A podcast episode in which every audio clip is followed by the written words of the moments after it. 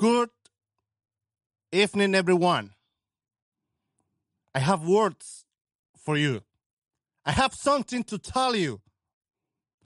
I have been listening many people, many Hispanic people, speaking about this problem in United States, about the racism, George Floyd, black community, Spanish community, white community, many problems.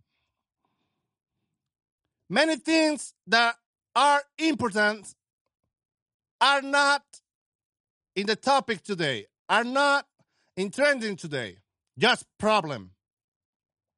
So, guys, when the problems come to ourselves, to our community, we all of all of we want to talk about it. All of we want to say something. Everybody want to hate. Everybody, every, everyone want to give a speech about how you are feeling inside, what you want to say. I just want to express. I want to burn off, burn down the street. But let me tell you something. What have you done before to avoid this situation? What's happening with you when you see some kid that doesn't want that don't want to go to the school? You celebrate that. What is happening when you see people in the street selling or buying or smoking marijuana? You celebrate that. You always are celebrating. We are in feast all the time. But now, when we have the problem of it all, you want to say something because you think that the thing have to, uh, you have to look for a solution of the problem from one day to another or speaking.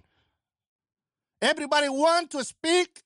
Everyone have an speech and it is not the things. What is your plan for save your community?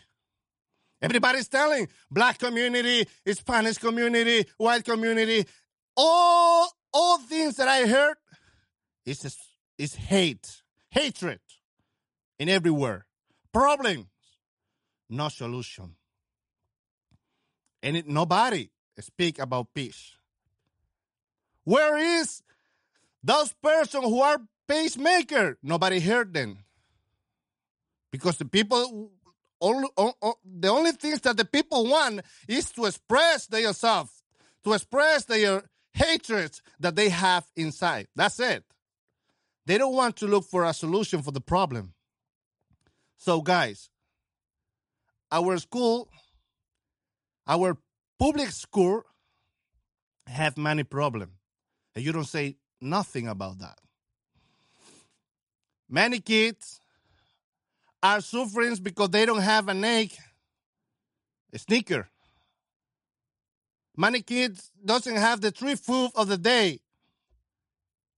And you are not doing nothing. What is your program? What is your plan for the youth today? What is your plan for United States? What, what, what, in which organization are you inside? What, what you are doing for the culture? Are you supporting the, the bookmaker, the podcast who people who make uh, interesting interesting content? You are not doing that. You are hearing hatred speak, violence speech, and that's it. And everybody wants to take something from this. All politicians want something from this. But every four year, the same thing. Every four year, the same problem. So, I don't want I don't want to say anything else to you guys, but please use more your brain than your mouth. Right? See you later. This is the face, the real face of this Panic Culture and Arts. Emmanuel Peralta, Marino Batista, Sheila Sanchez, Danilo Arroyo, and many people who are doing something for the culture, and you don't pay attention. You just want to pay attention to the things that is happening, the problem that is happening outside. So, guys, we need support for the good things if you want to change the world. Thank you.